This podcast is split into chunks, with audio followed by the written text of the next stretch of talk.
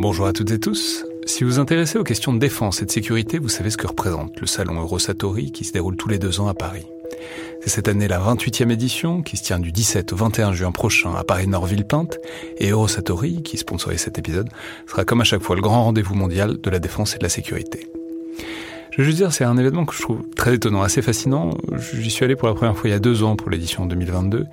Et euh, vraiment, si vous vous demandez ce qui se fait dans le monde militaire et en matière de sécurité, c'est là qu'on peut voir les dernières tendances, depuis les plus grandes geekeries et les innovations du moment, jusqu'aux grands équipements du futur pour les armées et les forces de sécurité en France et dans le monde. Bref, si vous intéressez de près à ce monde-là, c'est le moment de vous inscrire pour ce qui sera la plus grande édition de l'histoire du salon, avec plus de 1900 exposants et 60 000 visiteurs, vous pouvez le faire en allant sur eurosatori.com.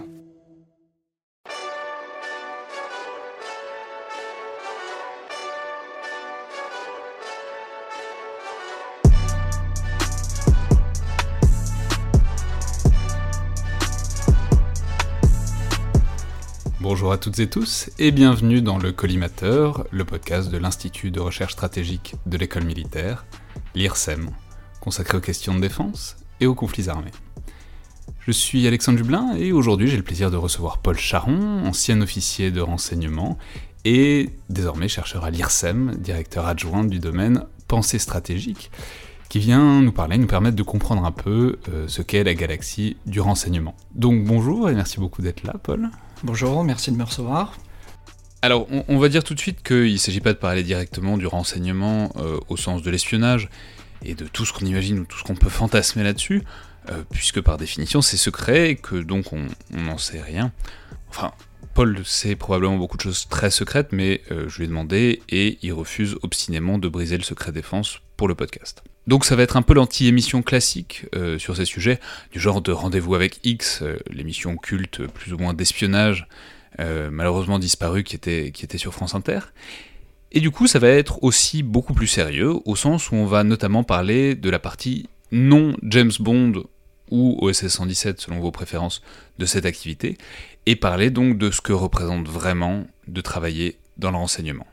Alors, on, va en reparler, mais je voudrais ajouter en passant que j'aimerais aussi en fait euh, que le collimateur puisse aussi servir un peu euh, à fournir une porte d'entrée, peut-être un peu moins exotique que, d'habitude, vers ce monde-là. Euh, si nous écoutent par exemple des étudiants qui voudraient travailler dans, cet univers et s'en faire une idée un peu précise parce que, euh, ça représente plein de choses et c'est très loin d'être seulement des métiers de James Bond ou de Barbouze comme on va en reparler je pense. Et ce sont des carrières qui peuvent tenter des étudiants dans plein de filières différentes, en sciences humaines notamment, mais pas seulement. Et du coup, si au passage on peut permettre d'y voir un peu plus clair dans tout ça, ça me paraîtrait extrêmement utile. Alors, Paul Charon, la première étape, la plus élémentaire, la plus compliquée probablement aussi, ça va être d'essayer de faire une définition un peu basique, élémentaire sur laquelle on puisse travailler. Et donc je vais évidemment vous demander ce que c'est que le renseignement, et en particulier où ça commence et où ça s'arrête. Comment est-ce que vous définiriez ça? Alors en effet, c'est pas une question euh, aisée, euh, mais c'est par là qu'il faut commencer. Euh, et comme vous l'avez évoqué, il y a sans doute un paradoxe dans, dans, le renseignement, dans la notion de renseignement, puisque le renseignement, c'est une activité que tout le monde semble comprendre de manière spontanée. Quand on vous parle de renseignement, vous comprenez tout de suite de quoi il s'agit, ou en tout cas vous avez le sentiment de comprendre tout de suite de quoi il s'agit. Euh, c'est un terme qui sans doute charrie euh, tout un tas euh, d'images, de représentations, forgées essentiellement par le cinéma et la littérature. Et pourtant, euh, c'est pas une c'est pas une notion simple, c'est même on pourrait dire une notion équivoque, parce que finalement les termes sont multiples. On parle d'espionnage, on parle de renseignement, on parle de services de renseignement, de services secrets, de services spéciaux. Euh, Alors ce serait quoi le, parapluie? Ce, dans quoi tout se rejoint? Eh ben, c'est finalement il n'y a pas de définition euh, qui ferait l'unanimité, euh, ni des praticiens, ni des chercheurs. Bah, les, spécialistes des intelligence studies, donc qui, ont émergé aux États-Unis dans les années 50, se sont développés ensuite au Royaume-Uni et seulement en France depuis les années 90 ne parviennent pas à trouver une définition voilà, derrière laquelle tout le monde se rangerait. Il y a à peu près autant de définitions que de chercheurs spécialistes des, des, questions de renseignement. Mais disons que si on voulait être vraiment très simple, on pourrait dire que c'est une activité secrète, ça c'est vraiment essentiel, une activité secrète euh, qui vise à éclairer euh, la décision euh, politique ou stratégique, voire militaire, en matière de renseignement d'intérêt militaire. Oui, donc on voit qu'en fait ça tourne autour de la notion d'information, quoi. Il s'agit de, de, ramasser de l'information et ensuite de la de la gérer, d'en faire quelque chose de malléable ou en tout cas de travaillable pour les décideurs, ça? De lui donner du sens? L'intérêt, c'est de, euh, cette information euh, brute qui est recueillie par tout un tas de capteurs euh, différents. L'analyse va lui donner sa valeur, son sens, et va permettre d'éclairer la décision des décideurs politiques ou militaires. Et euh, ce caractère équivoque que, j'évoquais tout à l'heure, euh, il transparaît bien dans la définition de Sherman Kent, en fait, hein, qui est, l'un des, à la fois, euh, alors quelqu'un très intéressant puisqu'il a fondé les intelligence studies aux États-Unis, mais il a travaillé aussi pour l'OSS pendant la, deuxième guerre mondiale, puis la CIA, et il a fondé en quelque sorte la branche analyse de la CIA. Et il dit bien que, explique bien que le renseignement, c'est à la fois une information, mais aussi un processus, donc euh, l'activité euh, menée qui conduit à la production de renseignements, euh, et c'est aussi une organisation, c'est-à-dire que ce sont des organismes, des organisations qui produisent du renseignement. Et donc on voit bien que c'est quelque chose d'assez complexe. on, va bah, on va rappeler peut-être quand même qu'il y a ce faux ami extrêmement flatteur pour tous les professionnels de renseignement que ça se dit intelligence en anglais. Donc c'est voilà, les intelligence ce sont des études de renseignement. Euh, alors du coup, euh, vous avez commencé à le dessiner, mais on va approfondir la chose. Euh, la question c'est qui travaille du coup dans ce secteur de renseignement? Alors je pense que ça commence à être su un peu, mais il y a donc les agents secrets, les espions, etc. On va les laisser un peu de côté en tout cas pour l'instant. Et il y a aussi, et peut-être surtout, euh, les analystes, c'est-à-dire ceux qui traitent la donnée, ceux qui ont, essayent d'en faire quelque chose. C'est quelque chose qu'on voit euh, notamment très bien dans la, dans la série désormais célèbre de, Canal+, euh, Le Bureau des légendes, que j'espère que les auditeurs ont vu, sinon on saurait trop la recommander, évidemment. Mais on voit vraiment, c'est-à-dire l'alternance même des fonctions. On voit des personnels, enfin des personnages qui sont successivement agents et analystes, et ça, la, partie analyste représente une grande partie du boulot. Alors, euh, déjà, euh, j'aurais aimé savoir, c'est quoi comme proportion? C'est-à-dire, euh, je vous demande pas évidemment un compte précis, mais j'essaie déjà de, vous, de, vous, provoquer des problèmes. Mais euh, non, non, non, mais juste un ordre d'idée pour un agent sur le terrain, alors avec tout euh, l'éventail de ce que peut être sur, être sur, le terrain, il y a combien de gens dans des bureaux qui euh, travaillent qui... Beaucoup plus. Beaucoup plus. Beaucoup plus. Euh, alors il y a déjà il y a différents métiers, y compris sur le terrain. par exemple pour un service comme la DGSE, euh, qui est le seul service. Donc la DGSE, on va préciser. Euh, Direction générale de la sécurité extérieure. Donc c'est le seul service intégré euh, en France. Un service intégré, ça veut dire que c'est un service qui dispose de l'ensemble des moyens du renseignement. Donc à la fois l'ensemble des moyens de recueil et aussi la capacité de mener des opérations spéciales, des opérations dites clandestines parfois. donc vous allez avoir des gens du service action, par exemple, de la DGSE, qui sont des agents sur le terrain, mais qui ne font pas du tout la même chose que euh, ce à quoi vous faites référence quand vous parlez d'agents, c'est-à-dire des officiers traitants qui vont par exemple, environner une source avant son recrutement, donc une source potentielle, euh, euh, ou la recruter et la traiter. Hein. Et parfois, ce, n'est pas la même personne qui assure voilà, l'environnement de cette source, son recrutement et son traitement. Ça peut être trois personnes, voire beaucoup plus.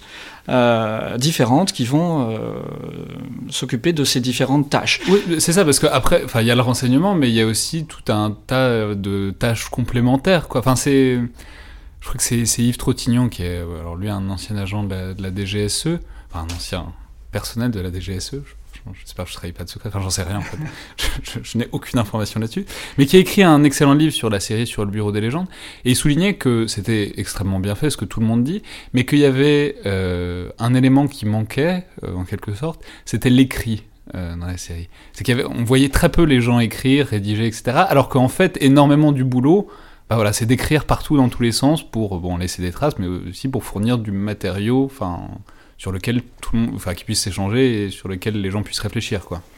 Oui, le sens commun s'imagine mal à quel point un service de renseignement est bureaucratisé. C'est une bureaucratie au sens plein du terme. Euh, et, l'écrit est au cœur des services de renseignement. Euh, c'est le cas, euh, bien évidemment, des analystes qui rédigent des notes, qui sont diffusées ensuite vers les, ministères, les autres ministères, le ministère des, des armées, bien sûr, mais les autres ministères qui sont chargés de la sécurité, euh, et les, décideurs politiques. Euh, imaginez qu'un service de renseignement comme la DGSE produit environ 7000 notes par an. Euh, donc c'est bien évidemment le quotidien de, des analystes. Mais c'est le quotidien aussi des officiers traitants dont on parlait juste avant. C'est-à-dire qu'il ne faut pas leur truc sur un coin de table et ensuite tout reste dans leur tête. Ils rédigent, ils envoient, ils envoient des mails tout le monde. ils rédigent ils envoient des messages, bien entendu, et puis euh, voilà, les, les, sources euh, produisent du renseignement, et ça, ce sont les officiers traitants qui rédigent aussi, euh, bien évidemment, les télégrammes dans lesquels le renseignement est envoyé à la centrale.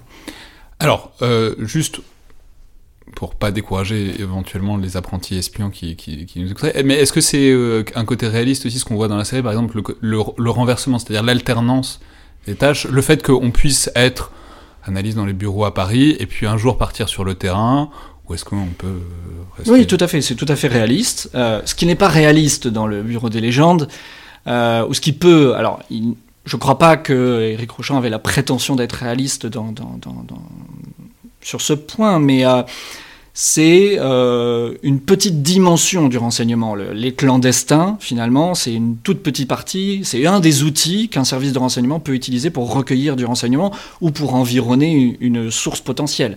Euh, ce n'est pas le cœur d'un service de renseignement, c'est juste un de ces outils. Celui qui est peut-être le plus euh, fantasmatique, mais, mais pas, forcément celui qui est le plus important, ne serait-ce qu'en termes de volume produit. Euh, et ensuite, il y a des traditions différentes. Euh, en France, euh, vous pouvez effectivement plus facilement, et ça s'inscrit finalement assez dans une tradition de la fonction publique française, où on peut passer d'un métier à l'autre tout au cours de sa carrière. Mais d'autres services ont choisi d'appliquer une spécialisation beaucoup plus forte. États-Unis, déjà, les services de renseignement, donc il y a 16 agences de renseignement officielles aux États-Unis, et chacune est beaucoup plus spécialisée, à part peut-être la CIA. Euh, que euh, l'ensemble des services français. Euh, et au sein de la CIA, vous pouvez faire une carrière dédiée à l'analyse ce qui est beaucoup plus rare en France. alors on va revenir un peu sur ce panorama des agences, etc., des différents services. Mais alors, du coup, si. Alors, on a déjà commencé à le dire, mais donc la collecte d'informations, alors que ce soit par des clandestins ou pas, enfin, on s'en fiche, mais n'est qu'une partie du processus. Et euh, je crois que vous appelez ça, enfin pas forcément vous, mais le cycle du renseignement, où euh, la collecte est une des cinq étapes. Alors est-ce que vous pouvez nous expliquer peut-être rapidement ce que c'est que ce cycle du renseignement? Parce que c'est assez pédagogique pour, euh, pour aider à comprendre ce qu'est le métier et ce qu'est cette galaxie du renseignement. Oui, alors en effet, c'est vrai que le cycle du renseignement, c'est très pédagogique, c'est une formalisation du, euh, du travail des agents de renseignement et de cette, de cette activité qui consiste à produire du renseignement. Il faut garder à l'esprit malgré tout euh, que c'est euh, schématique. Et euh, bien entendu, il y a un certain nombre de praticiens et de chercheurs qui critiquent cette formalisation du cycle du renseignement, estimant qu'elle n'est pas tout à fait fidèle à la réalité. Mais malgré tout, on n'arrive pas à s'en passer parce qu'on n'a pas trouvé mieux. donc le cycle du renseignement, bien entendu, démarre avec des besoins hein, qui peuvent être exprimés de manière formelle ou moins formelle par des autorités politiques. Euh, on a un besoin de renseignement, on a parfois besoin de connaître euh, euh, mieux l'ordre de bataille d'un adversaire potentiel, ou de connaître les mécanismes de prise de décision politique dans un régime autoritaire particulièrement opaque. voilà. Donc ça, c'est des besoins de renseignement qui sont exprimés en général par les autorités politiques. Mais ce n'est pas toujours le cas. Parfois, des services de renseignement peuvent se saisir de sujets euh, qu'ils estiment importants et euh, dont il faut informer euh, les autorités politiques. après cette, cette, expression de besoin, il y a le recueil. Et donc là... c'est ce dont on parlait déjà. C'est ce dont on parlait, et il y a tout un tas de techniques disponibles, on pourra en parler après, pour recueillir le renseignement qui permettra de répondre à la question posée. Ce renseignement collecté est ensuite traité parce qu'il il, arrive brut en quelque sorte. Donc là, on est à la troisième étape. Voilà. Surtout s'il s'agit de, données techniques hein, ou de données euh, dans des langues euh, étrangères, donc il faut traduire. Euh, puis ce renseignement. C'est-à-dire, faut que quelqu'un explique pour comment la donnée brute, je sais pas la cartographie ou n'importe quoi, et un renseignement pour quelqu'un qui n'est pas spécialiste. C'est ça. Si, euh, par exemple, euh, une personne lambda ne sera pas capable, n'aurait pas été capable de voir euh, les missiles soviétiques à Cuba en 62, et voilà, il faut être spécialiste, interprète image, pour voir ce que le commun des mortels ne verra pas. Donc ensuite, après, cette, il y a la, phase de l'analyse. Donc on donne du sens au renseignement. Est-ce qu'il est alors en se méfiant d'une potentielle intoxication, hein, c'est qui, est toujours euh, possible dans le, monde du renseignement. C'est-à-dire qu'on peut, vous pouvez avoir trouvé ou recueilli du renseignement et euh, pour vous rendre compte que finalement, ben, c'est peut-être euh, un souhait de l'adversaire de vous induire en erreur. Euh, rappelez-vous, par exemple, Kim Philby, donc cette, fameuse source britannique au sein même des services de renseignement britanniques, qui avait été recruté lorsqu'il était à Cambridge par les services soviétiques. Pendant euh, la Deuxième Guerre mondiale, les renseignements qu'il a fournis ont été assez peu utilisés par les soviétiques parce qu'ils craignaient que euh, ce soit une manœuvre d'intoxication des services britanniques. Euh... Kim Philby, on va juste euh, le dire, c'est l'espion le plus iconique probablement de toute la guerre froide. C'est aussi euh, plus ou moins le centre de toute la galaxie des livres de John le Carré. C'est ça. C'est notamment de la taupe. C'est ce qui a nourri c'est ce qui a... l'imaginaire de John le Carré. Et qui a traumatisé tous les services de renseignement britanniques aussi. Tout à fait. On va pas se priver de le rappeler. Et, et, du coup, donc ça, c'est l'analyse. Donc ça, c'est l'analyse. On, donc on va euh, mettre en relation une information qui arrive, qui n'est pas encore du renseignement en tant que tel, une information qui arrive avec des informations euh, dont le service peut disposer au, préalable. on va essayer de faire des recoupements euh, pour donner donc du poids à l'information qui, arrive, et on l'interprète. On dit voilà, si euh, telle euh, armée ou telle unité de telle armée euh, fait mouvement vers la frontière, ça peut vouloir dire que, voilà, on essaye de donner une interprétation. Ensuite, il y a la dissémination. Donc il faut un, renseignement, il, a de la valeur s'il arrive jusqu'au décideur. Si le décideur n'a pas, ne dispose pas de cette matière pour éclairer sa décision, alors le renseignement est inutile. Un renseignement qui reste dans un placard ne sert à rien. D'accord, donc on voit euh, ces cinq étapes euh, du cycle du renseignement et on voit, bah, l'un dans l'autre, que euh, les agents secrets et tout sont pas une partie énorme non plus de cet univers, en tout cas par rapport à la, la quantité des tâches qu'il y a à accomplir entre le besoin d'un renseignement et son, disons, son obtention efficace. Mais si on essaye de faire euh, maintenant une petite cartographie de tout ça, donc j'imagine que les cinq étapes euh, désignent aussi l'organisation, mais vous avez commencé à, le pointer rapidement euh, tout à l'heure, c'est que du renseignement, il n'y en a pas que, il y a pas que du renseignement humain, il n'y a pas que des sources, des agents doubles, des taupes, etc., etc. Il y a aussi, enfin surtout maintenant, on finit par obtenir du renseignement de tout un tas d'autres manières. Vous parliez par exemple des missiles de Cuba, bah, ça c'est du renseignement par l'image. Oui. Alors voilà, quelles sont les grandes catégories de renseignements qu'on obtient et voilà comment est-ce que ça se comment est-ce que ça se décline? D'accord. Alors, ce sont des, techniques de recueil, en fait. Et alors, c'est vrai que le, renseignement humain, donc ce que les, anglo-saxons appellent Human Intelligence, c'est euh, sans doute celui qu'on l'en cite toujours en premier, parce que c'est le renseignement qui apparaît comme le plus noble, celui fondateur sans doute des services de renseignement, et sans doute aussi euh, celui qui permet de dresser une forme de continuité entre l'espionnage, euh, même classique, très ancien, même celui qui, euh, dont, dont, Sun Tzu parle dans, son art de la guerre, et, le renseignement aujourd'hui de, bureaucratie, qui, ont, répondent tout à fait aux définitions de, de, Max Weber. Et donc ça, c'est vraiment ce à quoi on pense en premier quand on parle de voilà, c'est la tradition. Donc c'est le recrutement d'une source humaine euh, qui va donner des informations, du renseignement, euh, qui permettra de euh, répondre aux besoins exprimés par les autorités. Alors, il faut savoir qu'il y a, c'est pas toujours le recrutement d'une source. Hein, quand on parle de, de, de ça peut être aussi du renseignement recueilli directement par une source humaine, par un agent. Par exemple, je pense aux euh, unités de l'armée qui sont spécialisées dans la reconnaissance.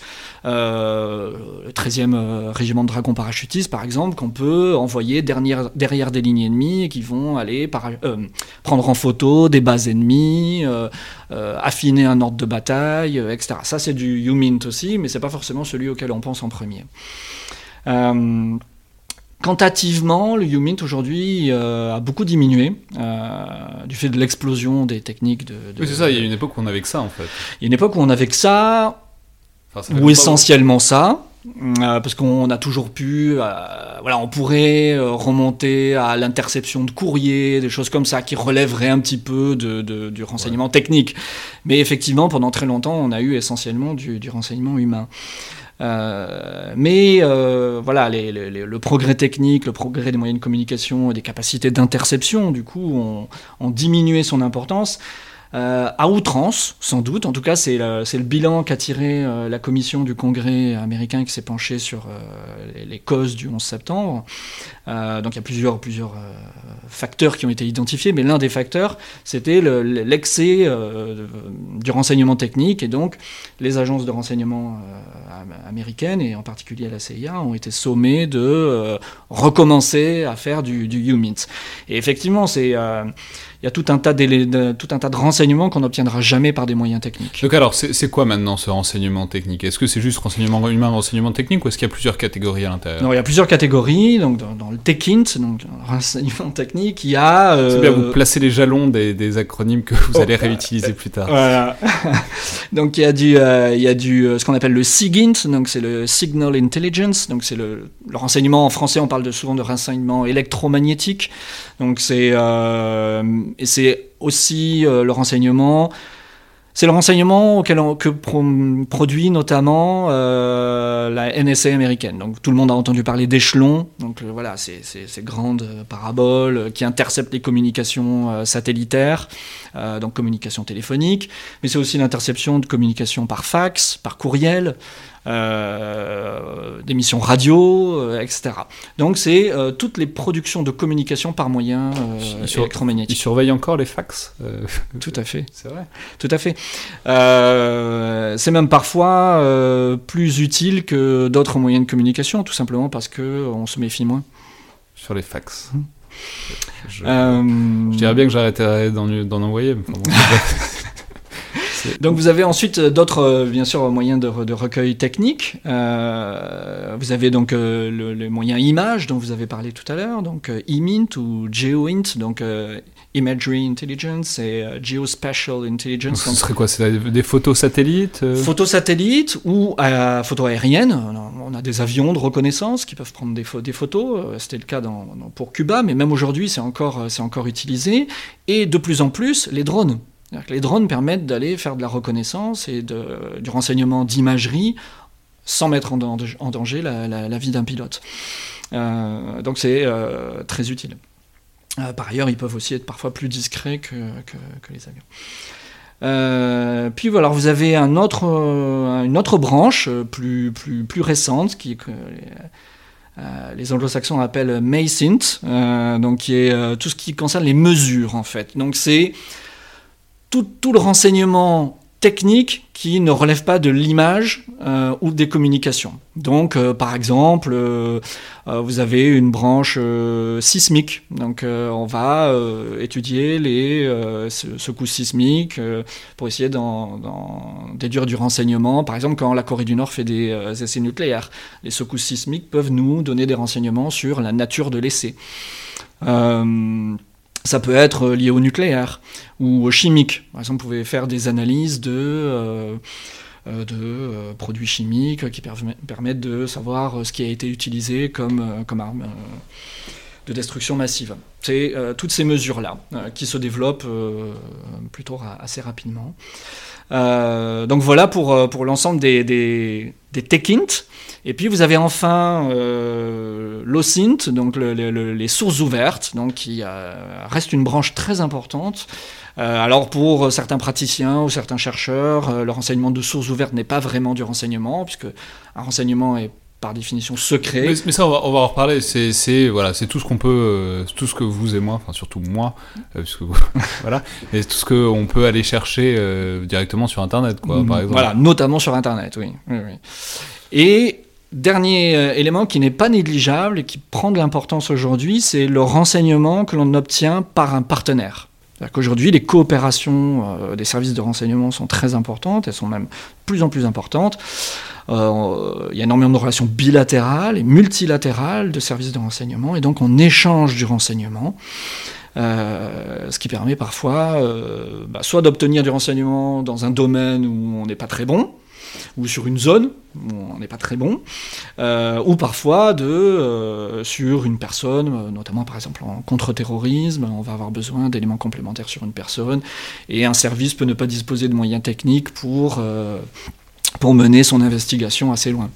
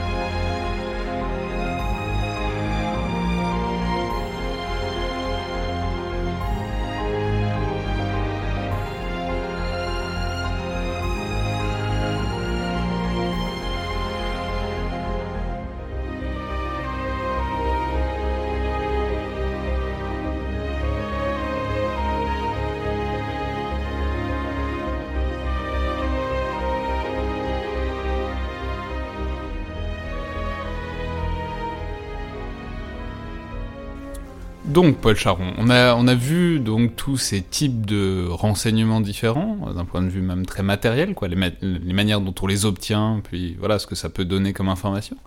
Et du coup, j'imagine que ça correspond aussi à euh, des types de savoir-faire forcément, et donc de services euh, différents aussi, euh, voilà, différentes agences, différents services. Alors, on, on va prendre la France, ça, va être le plus simple, même si j'imagine qu'il y a des correspondances assez naturelles avec, avec les services étrangers.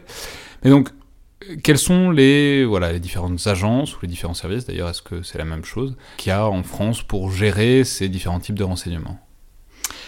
Oui, euh, on retrouve globalement à peu près les mêmes structures euh, dans, les, grands pays euh, qui organisent leurs services de renseignement. Les, États-Unis, je, l'ai évoqué tout à l'heure, peut-être une configuration un peu particulière. Il y a 16 agences, ce qui est vraiment très important. donc la division du travail est sans doute un peu plus poussée. ailleurs, on trouve en général un service extérieur, un service intérieur et un service militaire. Euh, parfois plus, parfois moins. Euh, il y a des pays où le service intérieur est aussi le service extérieur. Euh, voilà, il y, a, bien sûr des, différences un peu subtil.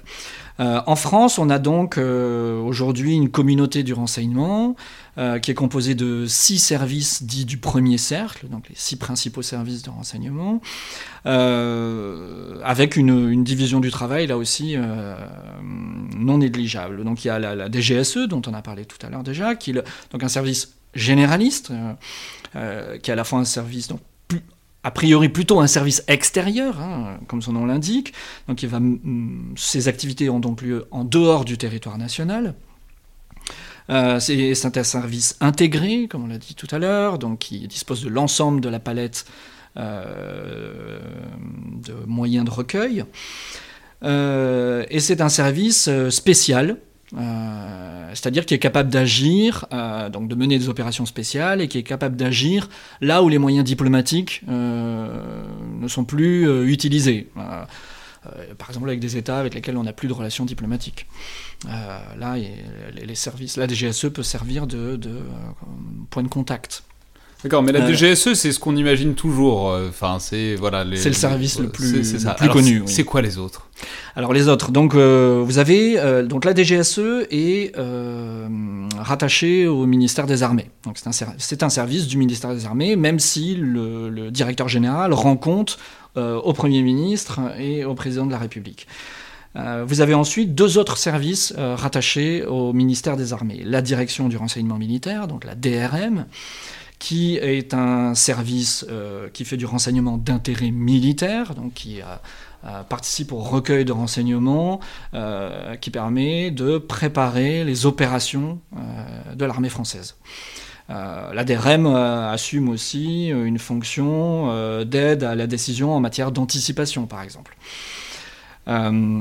Vous avez un troisième service de renseignement qui est rattaché euh, au ministère des Armées, et c'est la DRSD, euh, donc la Direction du renseignement et de la sécurité de la défense, euh, qui est le service qui assure la protection du ministère des Armées.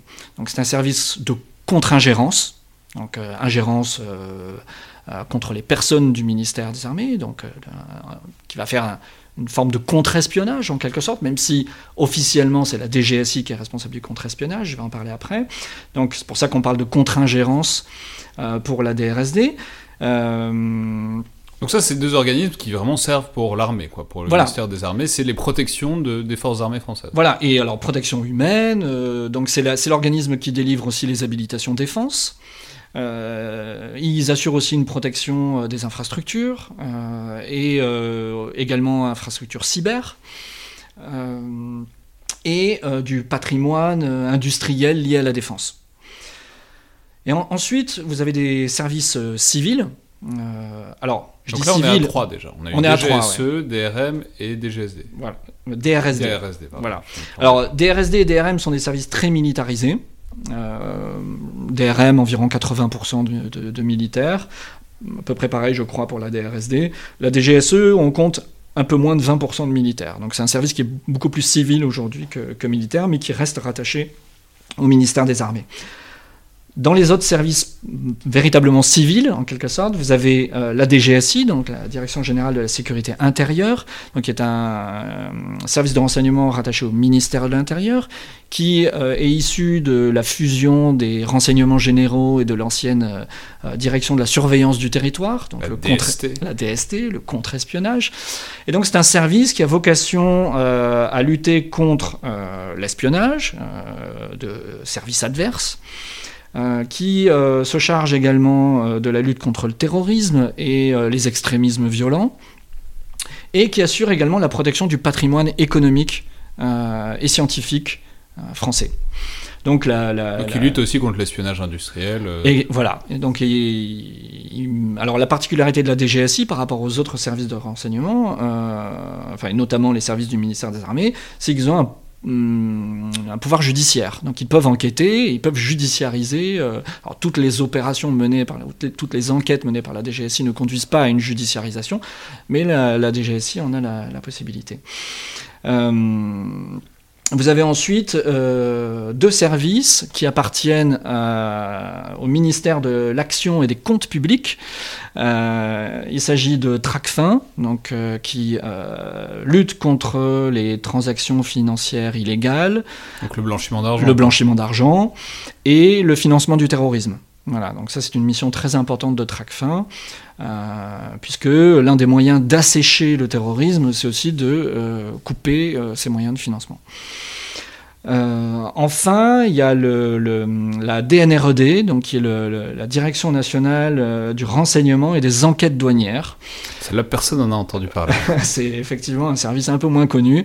Et donc, c'est le service de renseignement des douanes. Euh, qui mène des activités de renseignement contre les fraudes. D'accord. Donc tout ça sont des services. Alors on a commencé à, enfin vous avez commencé à pointer le fait qu'il y avait peut-être des statuts différents en disant que la DGSE était un service intégré. Euh, alors je sais pas, c'est important comme chose? Enfin il y en a d'autres des services intégrés? Ce, enfin, je sais pas, j'ai plein de questions idiotes comme ça, mais ce sont des agences de renseignement, ce sont des services euh, secrets? Enfin comment est-ce qu'on pourrait qualifier tout ça? Euh, alors, je pense qu'effectivement, le, le, terme qui aujourd'hui est le plus communément admis, celui de service de renseignement, sans doute parce qu'il est plus neutre et passe mieux que euh, un service euh, secret ou euh, comme le terme espion qui est un peu connoté. Et donc voilà, on parle en général d'agence ou de service de renseignement. Et donc il n'y a que la DGSE qui a un service. C'est le seul service intégré français. D'accord. Et toutes ces agences, comment dire, comment ça fonctionne entre elles? Est-ce qu'il y a des on a compris que certaines étaient rattachées au ministère des Armées, certaines étaient rattachées au Premier ministre. Mais euh, est-ce qu'il y a des structures dans lesquelles elle... C'est-à-dire, ce qu'il y a avec le truc... Oui, enfin, j'imagine bien qu'il y en avait... je, je, je, vais préciser un peu la question d'abord. C'est-à-dire, le, truc avec le secret et le renseignement, c'est que euh, plus de monde il y a qui possède un secret ou un renseignement, c'est plus il est en danger euh, structurellement, même au sein de toutes ces agences. Donc, la, enfin, une des questions, c'est comment est-ce qu'on gère tout ça, puisque euh, j'imagine qu'il y a une sorte de jalousie aussi, qui est nature... Enfin, au sens de secret jalousement gardé, quoi. Euh, est-ce que voilà, est-ce que ça marche bien ou est-ce que c'est... parce que le modèle qu'on a souvent en tête, c'est le modèle qui est très popularisé par euh, notamment par le cinéma et la littérature, qui est le modèle américain où ah, c'est presque proverbial les euh, rivalités entre FBI, CIA, NSA, etc. qui sont la guerre entre elles quoi. Donc comment est-ce que ça marche en France? Est-ce que ça coopère? Et si oui, est-ce que ça coopère bien? Alors il y a eu et il y a euh, bien évidemment des, conflits ou des, dissensions parfois, on ne saurait le nier, euh, entre les services de renseignement français. Mais malgré tout, la coopération a, progressé euh, et sans doute relativement satisfaisante aujourd'hui.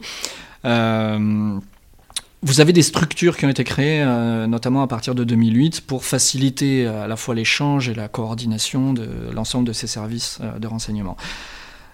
Il faut bien sûr garder à l'esprit que c'est un dilemme vraiment au cœur du travail de renseignement euh, qu'est la question de savoir ce que l'on doit partager euh, et ce que l'on doit garder secret. À quel moment on partage une information, à quel moment on la garde secrète. Euh, voilà. Et il y a toujours un, subtil équilibre à trouver pour obtenir la, plus grande efficacité.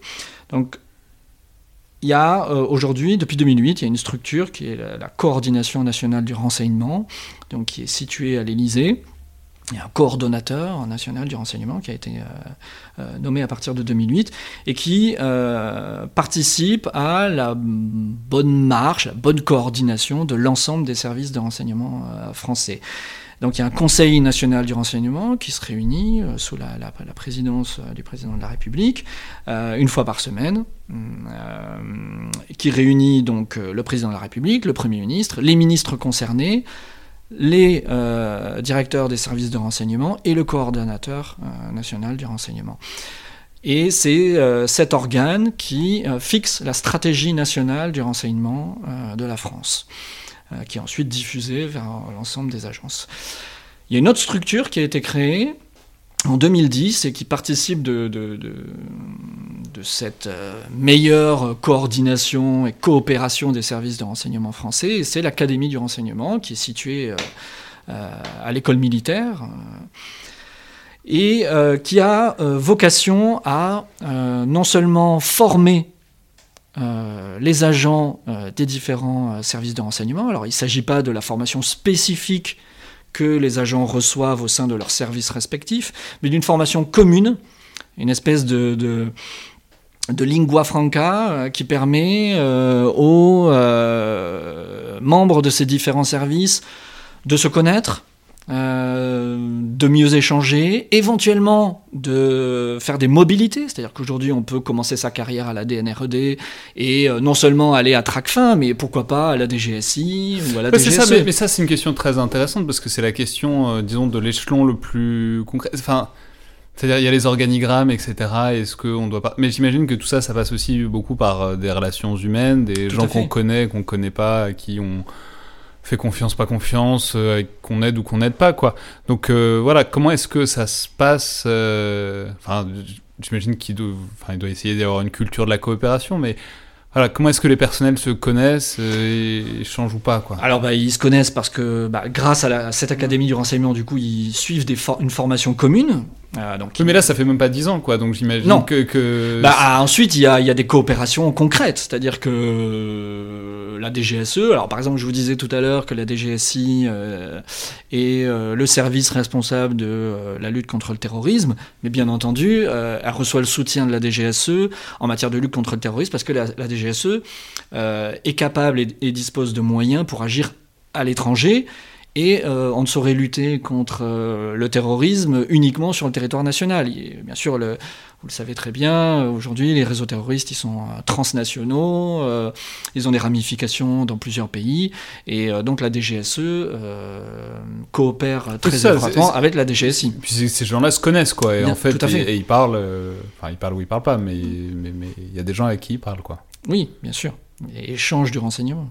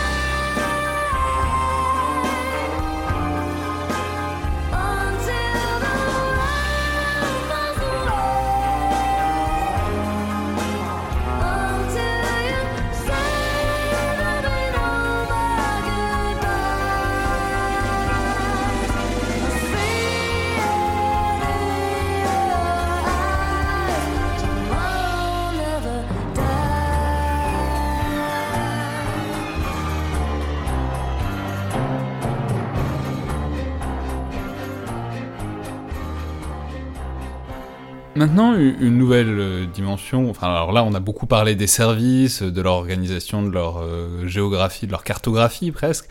Mais euh, ce qu'il faut dire aussi, c'est qu'il n'y a pas non plus besoin d'être dans les services de renseignement pour faire du renseignement.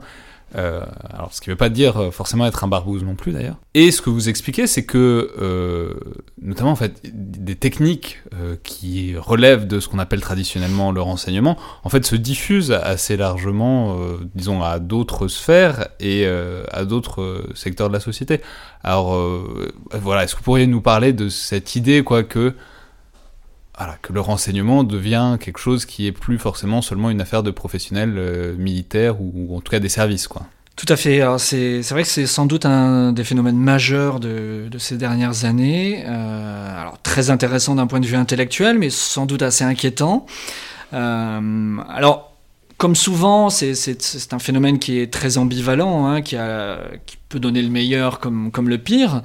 Alors le, meilleur, on, peut l'illustrer par exemple avec les, pratiques de Bellingcat. Bellingcat, c'est cette, cet organisme créé par un Britannique qui s'appelle Elliot Higgins, qui s'est lancé tout seul, il, s'est formé tout seul sur Internet. Euh, il, il, a appris euh, des techniques d'investigation euh, en source ouverte. Euh, c'est le dernier type dont on parlait tout à l'heure, euh, euh, de, de renseignement dont on savait pas si c'était forcément du renseignement stricto sensu. Mais bon, il y a des gens qui s'en Voilà. Et Bellingcat, donc au début, il a commencé tout seul, puis il a réuni d'anciens journalistes ou des journalistes en activité parfois, parfois des activistes, et puis d'autres, des gens venus d'autres mondes, et travaille sur à en quelque sorte à la vérification. C'est un peu du fact-checking, si vous voulez, euh, mais euh, euh, il, vérifie certaines déclarations d'État ou, des événements qui se passent dans des pays en guerre, voilà, mais uniquement à distance et par l'utilisation de sources ouvertes. Je vais vous donner un exemple. Bellingcat est très connu aujourd'hui parce que ce sont eux qui ont prouvé, ou en tout cas qui ont été capables d'identifier euh, les agents euh, russes du, du, GRU, donc le, service militaire euh, russe, qui ont tenté d'assassiner Sergei Skripal au Royaume-Uni. Donc rappelez qui est Sergei Skripal Donc Sergei Skripal, c'est un ancien agent russe qui s'est réfugié au Royaume-Uni et il devenait gênant et vraisemblablement Poutine et les services euh, russes en tout cas ont décidé de, l'éliminer, donc ils ont souhaité l'empoisonner.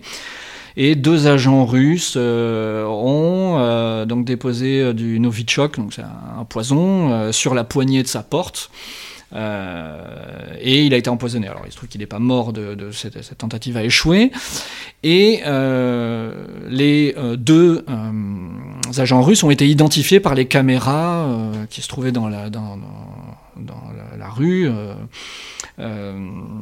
Et grâce, à leur, donc, grâce à ces photos, on a pu retrouver leur passeport, des vrais faux passeports. et Bellingcat est partant de là, partant de ces, données, euh, à essayer d'identifier, déjà, en fait, donc tout ça, tout, jusque-là, c'était pas des sources ouvertes, puisque les, passes, les données des, non, jusque-là, ce n'était pas des, passeports, sources ouvertes. Et les Bellingcat, le, travail de Bellingcat commence là, où ils ont essayé de vérifier si c'était la véritable identité euh, de, de, la personne qui, euh, dont le, le, passeport avait été retrouvé, enfin la photo du passeport. Et euh, ils ont essayé différentes techniques. Alors, je ne vais pas, tout détailler ici, ça leur a pris euh, assez longtemps, mais notamment, ils ont utilisé euh, des outils comme TinEye, donc c'est un, un, outil qu'on trouve sur, sur Internet, qui est en libre accès, et qui permet de faire des recherches sur Internet par image vous mettez une image et euh, le, logiciel va euh, vous euh, retrouver toutes les images qui correspondent. Donc, y compris quand le visage a pu évoluer un petit peu, du fait de du vieillissement, par exemple, ou parce qu'on a changé de coupe, on essaye de se grimer un petit peu. Et tout ça n'a rien donné. Euh, ils ont essayé différentes techniques comme ça, d'outils de, sources ouvertes pour euh, essayer de retrouver euh, cet agent russe. et finalement, ils, ils se sont souvenus que dans une affaire précédente, un agent russe, enfin ils avaient remarqué que les agents russes souvent ne changeaient que leur nom de famille et gardaient par facilité leur prénom et voire parfois leur date de naissance. Et donc ils ont commencé à faire des recherches uniquement à partir de ces éléments-là, en enlevant le nom de famille et en gardant les deux prénoms et la date de naissance. Et ils ont trouvé. Ils ont trouvé une personne euh, à Saint-Pétersbourg euh, qui euh, donc ils ont trouvé un numéro de téléphone qui les a ramenés à un appartement qui était un appartement donc avec une personne donc avec un nom différent les deux mêmes prénoms mais un nom différent et euh, un logement collectif, comme c'est assez fréquent finalement en Russie, euh, avec des étudiants principalement, enfin occupés principalement par des étudiants de l'Académie de médecine euh, militaire russe de Saint-Pétersbourg. De là, ils ont essayé d'identifier l'existence d'un russe avec ce nom, cette fois-ci avec le nom qu'ils avaient, donc c'était Mishkin, je crois, identifié à Moscou, Et là, ils sont tombés sur un contrat d'assurance auto euh, au nom qu'ils avaient identifié à Saint-Pétersbourg, avec une adresse qui renvoyait à un bâtiment du service militaire russe. Et donc là, la boucle a été bouclée et euh, ils ont pu comme ça prouver euh, l'appartenance de déjà la véritable identité et l'appartenance de cet individu au service de renseignement russe. Et ça, c'était des trucs que les services occidentaux savaient probablement déjà et qu'ils ne le disaient pas ou... Possiblement. Oui, c'est ça. En fait, c'est ça, c'est à partir des sources ouvertes. En tout cas, ce que, ce que ça prouve, c'est que euh, et c'est quoi Même pour les services de renseignement, même pour un service de renseignement, il n'y a pas forcément besoin de dispositifs lourds pour euh, prouver l'identité de ces agents. Peut-être que certains services de renseignement avaient déjà euh, soit cette fausse identité, parce qu'il n'est pas sûr que euh, les services russes utilisaient cette fausse identité pour la première fois. Peut-être ils l'avaient déjà utilisée, c'est pas sûr, mais c'est possible. Et si même c'était la première fois qu'ils utilisaient cette euh, fausse identité, peut-être que d'autres services avaient pu remonter exactement de la même manière que Bellingcat. Mais en tout cas, ce que ça prouve, c'est ça, c'est que d'une part, il y a une dissémination de ces techniques dans la société civile euh, et que on peut obtenir des résultats euh, très probants sans dispositif lourd. Et c'est quoi C'est quoi C'est des journalistes C'est des activistes? En général, oui, des journalistes. Alors aujourd'hui, Bellingcat forme des journalistes. Et donc vous avez tout un tas de journalistes euh, en Europe, en Amérique du Nord, qui appliquent ces méthodes et, et on va voir se multiplier ce type d'enquête. Oui, mais c'est très... On mettra, je pense, le lien. Vous m'avez montré une vidéo qui est disponible sur YouTube qui s'appelle... Anatomy of a Murder. Of a Killing. Of a Killing, pardon. Mm. Euh, je crois que c'est un film de la BBC. C'est ça, en collaboration avec Bellingcat, il me semble. D'accord. Sur un massacre de masse euh, à la frontière euh, camerouno-nigérienne. Mm-hmm. Et qui est un exemple assez époustouflant de ça, d'investigation de, de, en source ouverte. Ah, c'est-à-dire tout ce dont on parle depuis tout à l'heure, et même sur les différents types de renseignements qu'on peut avoir, et on, on ne peut plus exemplifié par euh, cette vidéo puisqu'ils réussissent à repérer l'endroit à partir euh, des lignes de crête qui a la... ils partent d'une vidéo en fait. Et ils repèrent des lignes de crête qui comparent à toutes les lignes de crête de la région puis ils vont chercher euh, à partir de surnoms ils vont chercher l'identité des gens sur Facebook. Enfin c'est absolument incroyable comme comme enquête. Et enfin vraiment on mettra en lien parce que c'est enfin je trouve que c'est un exemple parfait de ce que oui c'est vraiment véritablement exemplaire euh, mais du coup, d'une manière générale, vous avez, euh, vous avez l'impression que donc le renseignement se diffuse dans la société. Est-ce que c'est une parce que là, c'est un groupe particulier qui a l'air très compétent, ce que, ce que, ce que vous me décrivez. Est-ce que vous avez l'impression que c'est quelque chose de large? Bien sûr. Euh, alors d'une part, euh, le, cette technique se diffuse aussi, il faut le dire, euh, du fait que, bah, par exemple, des, entreprises recrutent d'anciens agents de renseignement pour aussi bénéficier d'un certain savoir.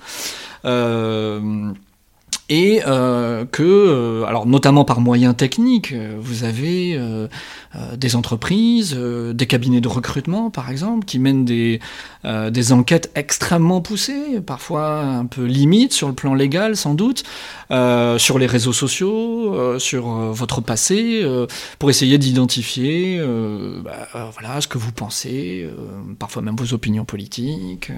Alors pourquoi, vous, pourquoi vous pensez que c'est comme ça C'est-à-dire, est-ce que c'est, ça s'explique juste par un facteur technique C'est-à-dire que bah, le droit d'entrée, quasiment on pourrait dire, est plus bas qu'avant. C'est-à-dire, bon, bah, tout le monde a un ordinateur et Internet et peut avoir plus ou moins accès librement aux mhm. réseaux sociaux. Euh, est-ce que c'est juste ça ou est-ce que c'est aussi une évolution plus générale de la société?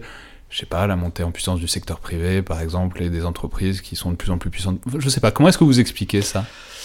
Je sais pas, c'est une question vaste. Il y, a, sans doute une multitude de facteurs, euh, donc la diffusion des moyens techniques, bien entendu, euh, la diffusion des agents de renseignement dans la société civile qui, font une seconde carrière, je l'ai évoqué.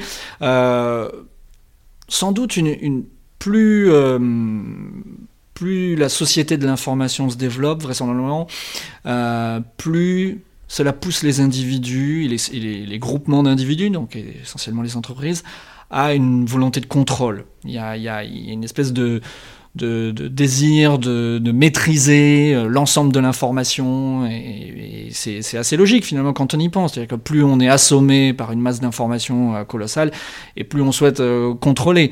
Et donc ça ça, me paraît voilà quelques éléments de réponse. Bien sûr, il faudrait sans doute des travaux un peu plus poussés qui relèverait de différentes disciplines. Je pour, qu'il y ait vraiment de réponse. Euh, non. Euh, mais simplement. oui, alors en tout cas, il y a, y a, une, autre, euh, une autre forme de dissémination peut-être. Alors est-ce que ça relève de la dissémination En tout cas, de l'imitation peut-être, qui est beaucoup plus inquiétante encore que peut-être le, le, le, contrôle. Euh, ou en tout cas les, les, les, enquêtes un peu, un peu intrusives que peuvent mener des, des, des recruteurs, par exemple, mais euh, c'est l'utilisation de moyens euh, de renseignement euh, par des organismes euh, type euh, groupe terroriste, mafia, etc. Alors là, on a un exemple assez, assez édifiant avec le cas de, de, de l'État islamique. Donc là, il faut, faut, se référer au travail de Mathieu Suc, euh, qui a... Mathieu qui est journaliste à Mediapart. Tout à fait. Et qui a montré, euh, enfin qui a, travaillé sur l'AMNIAT. Donc l'AMNIAT, c'est le, service de renseignement, je crois qu'on peut, peut le nommer euh, ainsi, le service de renseignement de l'État islamique. Donc il a bien montré, euh, à partir notamment de, procès-verbaux, à partir d'entretiens de, menés avec les, djihadistes qui sont rentrés en France, et puis aussi des otages qu'on avait pu euh, récupéré parfois, euh, que euh, cette amniat est structurée comme un service de renseignement euh, français ou européen ou occidental, avec un service intérieur. en même temps, s'ils veulent être un État, forcément, ils, ont, ils, ont, ils oui. doivent avoir un service de renseignement. Enfin, Tout à fait, mais à cela dit, on, on, on, avait déjà les, les, les, les prémices de, de, de, cette évolution avec Al-Qaïda qui, qui, qui n'avait pas d'ambition étatique. Donc, donc c'est quelque chose qu'il faut suivre de près. Ouais. Alors maintenant, pour euh, si on prend pas distance, mais enfin parce que c'est aussi une incarnation de ça. C'est-à-dire vous-même, vous l'avez fait un peu ce parcours, c'est-à-dire vous avez été officier de renseignement. Euh, maintenant, vous ne l'êtes plus et vous étudiez euh, les services de renseignement en tant que chercheur, quoi. En tout cas, la pratique du renseignement. Donc, la question c'est, alors qu'est-ce que ça change? J'imagine que ça change une infinité de choses, mais D'abord, est-ce que c'est pas un peu frustrant de plus avoir toute cette information? Non, et puis euh, surtout, comment est-ce que vous gérez, disons, la distance à l'objet, euh, spécialement pour un objet qui est aussi centré sur une matière brute, qui est le secret que vous n'avez plus a priori? Oui, alors euh, je, pense qu'il n'y a, pas de réponse unique. Hein, cette réponse est vraiment uniquement la mienne, mais alors il se trouve que moi, j'étais chercheur avant de devenir officier de renseignement, euh, et je retourne à la recherche. Donc, euh, c'est pas non plus un revirement. Euh... Non, non, mais ce que je veux dire, c'est que c'est aussi représentatif de tout ce qui est le paradigme tout sur les études de tout renseignement. C'est-à-dire qu'on est proche, mais on n'y est pas, quoi, et on n'a pas la matière brute.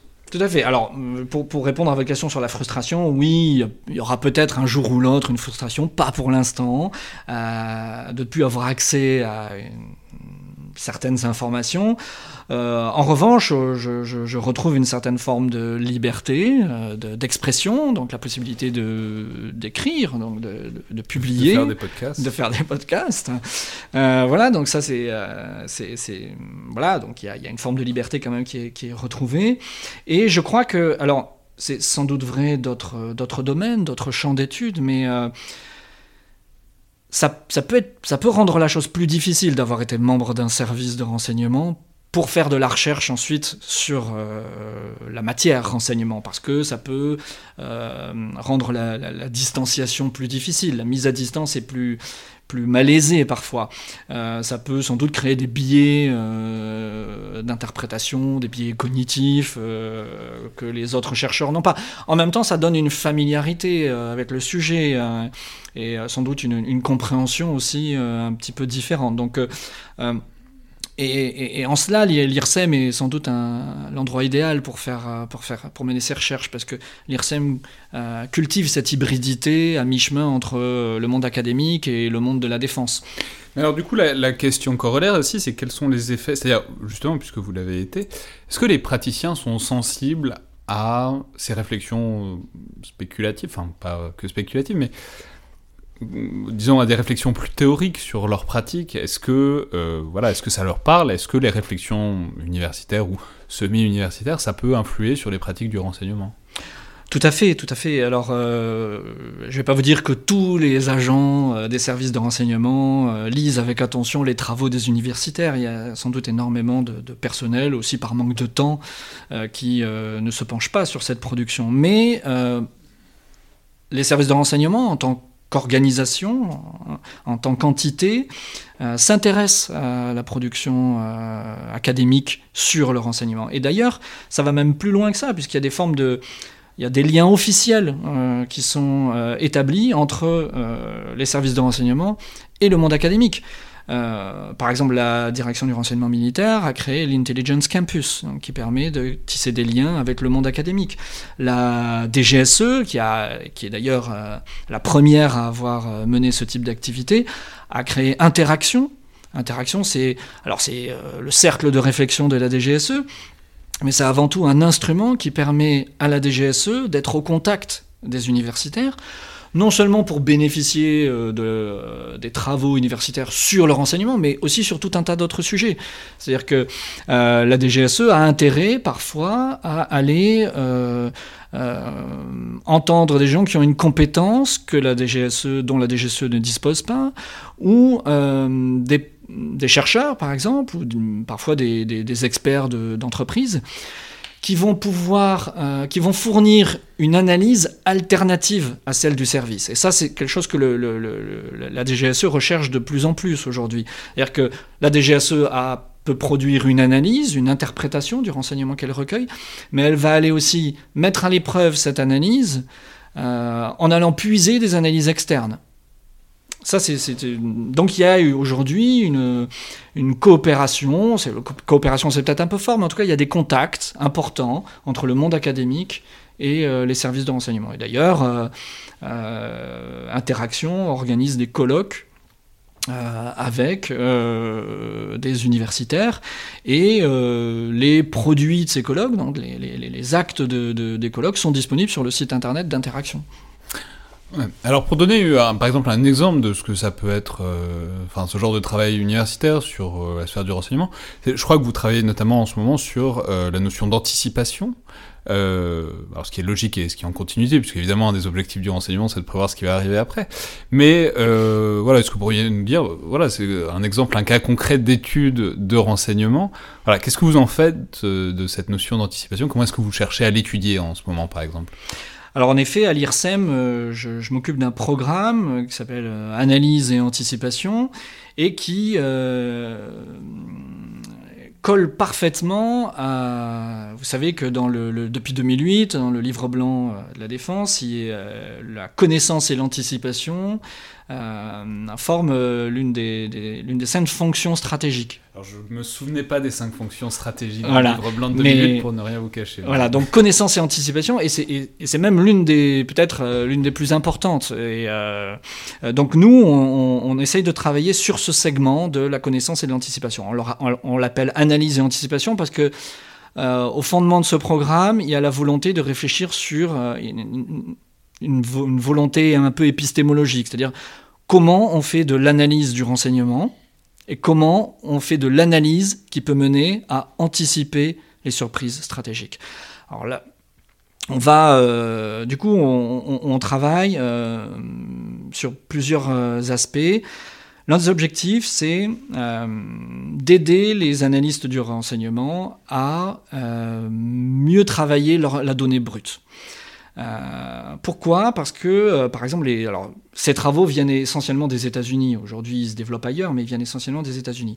Ils portent notamment sur euh, les biais cognitifs et les biais organisationnels. Donc, les biais organisationnels, on les connaît. Hein, voilà, ils ont été mis en avant par exemple par Graham Allison dans son livre Essence of Decision, et puis par des sociologues comme Herbert Simon qui ont montré que bah, euh, euh, les institutions, les groupes et même les individus, bien évidemment, quand ils traitent l'information, ils ont tendance à pas prendre en compte l'ensemble de l'information. Euh, il y a les, phénomènes d'influence de, groupe, donc on va se conformer à l'opinion majoritaire. Voilà, et puis il y a tout un tas d'autres biais cognitifs, comme le biais de confirmation par exemple. Ou, Le biais de confirmation, c'est on a tendance à chercher dans un phénomène compliqué ce qui, ce qui confirme l'hypothèse avec laquelle on est arrivé. C'est ça, dans un, avec le biais de confirmation, vous cherchez plutôt à prouver ce que vous pensez plutôt que penser ce que vous trouvez. et ça, c'est un biais qui est extrêmement fréquent et qui, qui, frappe parfois de manière très inconsciente. Euh, mais vous avez d'autres biais euh, tout aussi importants. Le, biais de récence, par exemple, qui conduit les analystes à apporter plus d'importance aux dernières informations, aux derniers renseignements recueillis, au détriment de, renseignements plus anciens, mais qui pourraient avoir plus de valeur, en fait. Euh, voilà, donc c'est tous ces, biais qui sont parfaitement étudiés aujourd'hui par la psychologie cognitive hein, sont connus et euh, on a des outils qui permettent d'essayer de, les corriger en quelque sorte. Et notamment, euh, les Américains ont développé ce qu'ils appellent des techniques d'analyse structurée. Donc, ils sont tout un tas de, d'exercices, de travaux de groupe qui permettent de corriger. Euh, alors il y a des, techniques d'analyse structurée qui permettent de favoriser l'imagination. Hein, parce que par exemple, ce que la, commission euh, du Congrès américain sur euh, le, 11 septembre, elle avait souligné que le 11 septembre était dû en partie à euh, un échec de l'imagination des services de renseignement. Pourquoi? Parce qu'ils n'étaient pas capables, ils n'avaient pas été capables d'imaginer que des terroristes d'Al-Qaïda étaient capables de prendre des avions et de les envoyer dans des tours. Et, donc, euh, ces techniques d'analyse structurée, elles, travaillent sur euh, la capacité imaginative. Et donc, on réunit des experts et des non-experts, parce que les non-experts favorisent tout le temps l'émergence de scénarios un petit peu alternatifs, et on va travailler sur l'élaboration de scénarios. Euh, alors il peut s'agir de, scénarios très très euh, probables. Ils sont toujours plausibles, mais ils peuvent être très probables. Mais il peut s'agir aussi de, scénarios euh, qu'on appelle Black Swan, vous savez, avec les travaux de euh, Taleb. Et un scénario Black Swan, c'est un scénario qui a faible probabilité, mais très fort impact. Donc on va travailler sur ce type de scénario. Euh, voilà, on peut travailler aussi sur des scénarios qu'on appelle euh, Black Jellyfish. Donc là, c'est des scénarios où on a... C'est plus le signe noir, c'est la méduse noire. Voilà, c'est ça. Et où là, on a... Euh, c'est un phénomène qui paraît inoffensif au premier regard, et donc qu'on enfin, qu'on ignore, et qui se révèle extrêmement nocif. Euh, voilà, on a tout un tas Donc de, c'est essayer de métaphores comme et de recomposer, de développer une grille d'analyse pour voir comment les praticiens arrivent à ce collectivement. C'est toujours collectif. Alors ça, c'est des techniques dites imaginatives, mais vous avez des techniques euh, qui servent aussi à renforcer un diagnostic, et puis d'autres techniques qui peuvent servir à mettre à l'épreuve un diagnostic. Vous avez par exemple la technique de l'avocat du diable. Euh, euh, qui, peut être utilisé dans ce sens-là. Et euh, là où, en tout cas, on touche quelque chose de fondamental, c'est dans euh, la production des hypothèses. En fait, ce, dont on se rend compte, c'est que là où le bas blesse en général, c'est quand les analystes font, enfin, analysent le, renseignement dont ils disposent, dont ils disposent pardon, sur la base d'hypothèses qui ne sont jamais vérifiées.